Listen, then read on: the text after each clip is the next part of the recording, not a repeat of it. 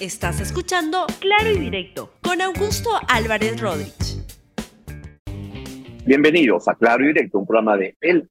El día de hoy quiero conversar sobre economía, porque la situación económica se está enfriando y por eso y eso tiene un impacto en las familias y eso tiene un impacto político. Por eso el programa de hoy se llama Llegaron las vacas flacas, la economía se enfría. Antes de eso, quiero comentarles que el, uh, el sorprendente origen de nuestra gastronomía en la tercera temporada de La Ciencia de la Cocina, una serie de videos con la historia de los insumos de la cocina peruana y recetas paso a paso por destacados especialistas en arqueología y gastronomía. Mira el primer video, cómo se hace la chicha de fora a través de las plataformas de Buenazo. Todo eso llega gracias a la Pontificia Universidad Católica del Perú. Muy bien, vamos entonces con el inicio del programa. Llegaron las vacas flacas, la economía se está enfriando. ¿Qué es lo que tenemos? Es que el deterioro de la, de la economía creo que es el factor más importante que puede acabar afectando la estabilidad política del país, que puede estar, este, que puede ser el factor que más turbulencia política genere en, uh, en los próximos meses. A diferencia del el comienzo de año, donde eran los temas más políticos vinculados al adelanto electoral y temas como estos, al adelanto electoral y la protesta contra el gobierno de Dina Boluarte, creo que gradualmente, pero ya hemos llegado a ese momento, lo que va a ser más importante, ya lo viene siendo, es la sensación que tienen los peruanos sobre cómo está uh, impactando la marcha económica en sus vidas y lo otro es cómo están impactando algunas otras variables irrelevantes, como por ejemplo la inseguridad creciente que existe en el país. Este, lo que tenemos es que el Ministerio de Economía ha ido reduciendo sus proyecciones de crecimiento económico, uh, adaptándolas al enfriamiento económico que se está produciendo en el país. Es normal que las autoridades económicas, como el Ministerio de Economía, el Banco Central, sean algo más optimistas, porque lo que tienen es que insuflar algo de optimismo en la marcha económica, pero eso tiene que tener un correlato con lo que ocurre en la realidad. Al comienzo de año, el Ministerio de Economía proyectaba un crecimiento económico para el año 2023 de 3.5%. Hacia marzo, hacia marzo, cuando habían ocurrido las protestas políticos sociales contra el gobierno de Boluarte al comienzo del gobierno, que produjeron 49 lamentables muertes, y cuando ya comenzaban a llegar los huaicos, que lo que hicieron fue sacar de la, de la agenda todos los temas de esa, de esa, esa, esa protesta. Había, estaba esa, esa protesta, pero llegaron los huaicos y los huaicos arrasaron con ciudades, con infraestructura, también con la protesta del comienzo del año. Y entonces en ese momento el ministro Alex Contreras redujo la proyección de crecimiento económico del año 2023 de 3.5% al comienzo a 2.5%. Así fue caminando la cosa y hace dos semanas, en una serie de entrevistas que dio el ministro Contreras, incluido al diario La, la República, ya habló de reducir la proyección de crecimiento de, 1 punto, de, de, de 2.5 que hablaba a 1.5. El lunes pasado apareció ya publicado el marco macroeconómico multianual, que es una serie de proyecciones que plantea el gobierno a través del Ministerio de Economía para la marcha de la economía peruana de los siguientes tres años. Y lo que se vio es que para el año 2023 ya estaba proyectando un crecimiento de solo 1.1%. Y eso significa una, un sinceramiento de lo que está sucediendo en el país. Quiero explicarles más de esto, pero antes quiero que vean justamente la declaración que hizo el ministro Alex Contreras, el ministro de Economía. Entonces, ¿qué esperamos para el cierre del 2023? Eh, una recuperación. Vamos a pasar eh, de menos 0,4 a el año 1,1%. Esa es la, lo que estamos esperando. Un crecimiento alrededor de 3% en agosto y diciembre que va a permitir cerrar en 1,1. ¿Es la tasa que queremos? No es la tasa que, que, queremos. ¿Es la tasa que necesitamos? Tampoco.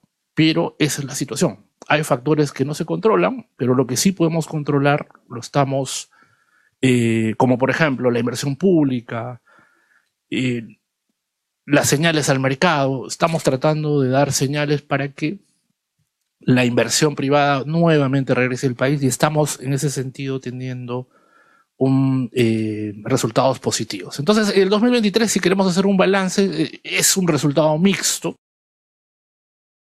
¿Por qué es tan importante la tasa de, de, de, crecimiento económico? ¿Por qué el crecimiento económico es una variable crucial en la economía peruana?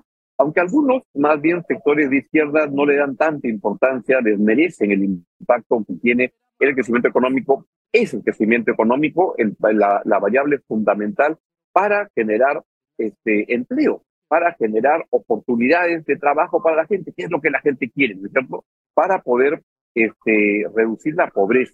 Eso es lo que es muy, y por eso es tan, tan importante el crecimiento económico. Y el crecimiento económico se consigue, ¿saben con qué? Con una sola cosa, con inversión. Y principalmente inversión privada, que es la que es más importante, alrededor de el 80-85% del crecimiento depende de lo que es inversión privada, 15 o 20% a lo más depende de lo que es la inversión pública. Y por eso es tan importante el crecimiento. Cuando hay crecimiento se generan empleos. Cuando hay crecimiento se reduce la pobreza.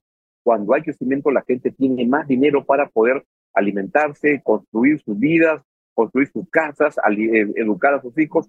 ¿Qué es lo que ocurre? Y es lo que no está ocurriendo hoy en día en el país. Y entonces le quiero dar algunos números.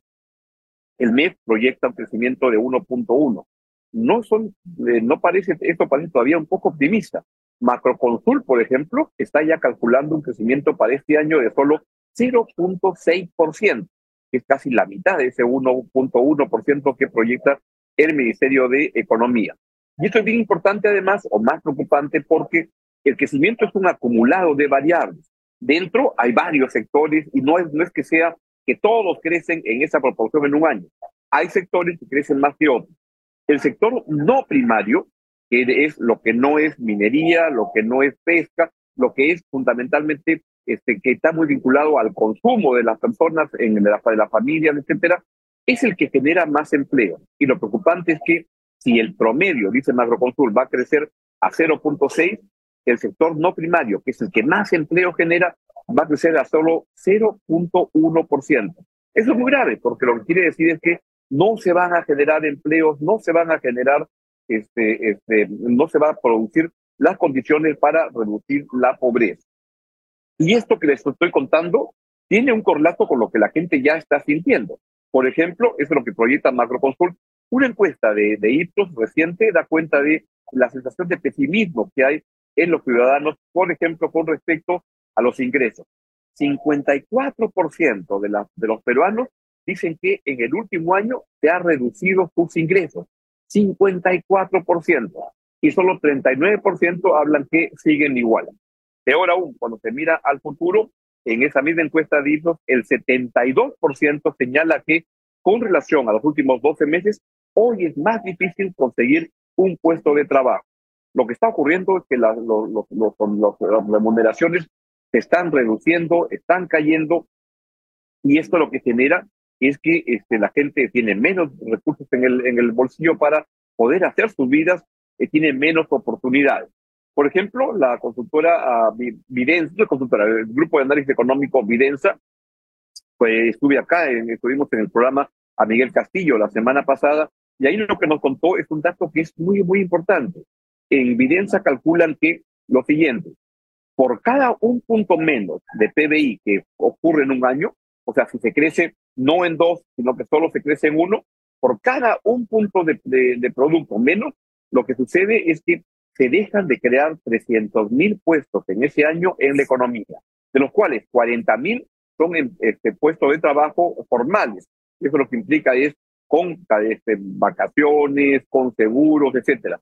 Entonces, lo que ocurre es que cada punto del PBI es un que, se pierde es un grave, grave, grave daño. Y eso lo que genera es que cuando la economía crece menos, pues la pobreza sube. ¿Saben lo que ha pasado con la pobreza en el Perú?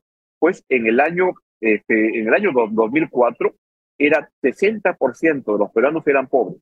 Eso se redujo muy rápidamente y llegó al año 2019 a ser de 20%. Fue una gran, gran reducción. Pero vino la, la pandemia en el año 2020 y subió a 30% en un año. 10 puntos más en solo un año. Se esperaba que se fuera la pandemia y esto iba a caer, pero no cayó tan rápido. Solo cayó en el año 2021 a 25% de la población. ¿Qué vino luego? vino este, que la economía no está creciendo y vino la inflación. Y eso afectó y hizo elevar los niveles de pobreza. El año 2022, la, eh, la pobreza creció a 27.5%. Y se calcula que en el año 2023 la pobreza va a seguir creciendo y va a llegar a ser 28.5%. Se calcula que si nada ocurre importante en términos de inversiones, lo que va a suceder es que la, la, la, la llegar a tener los niveles de, de, pobreza que habían antes de la pandemia este, tomaría hasta el año 2032.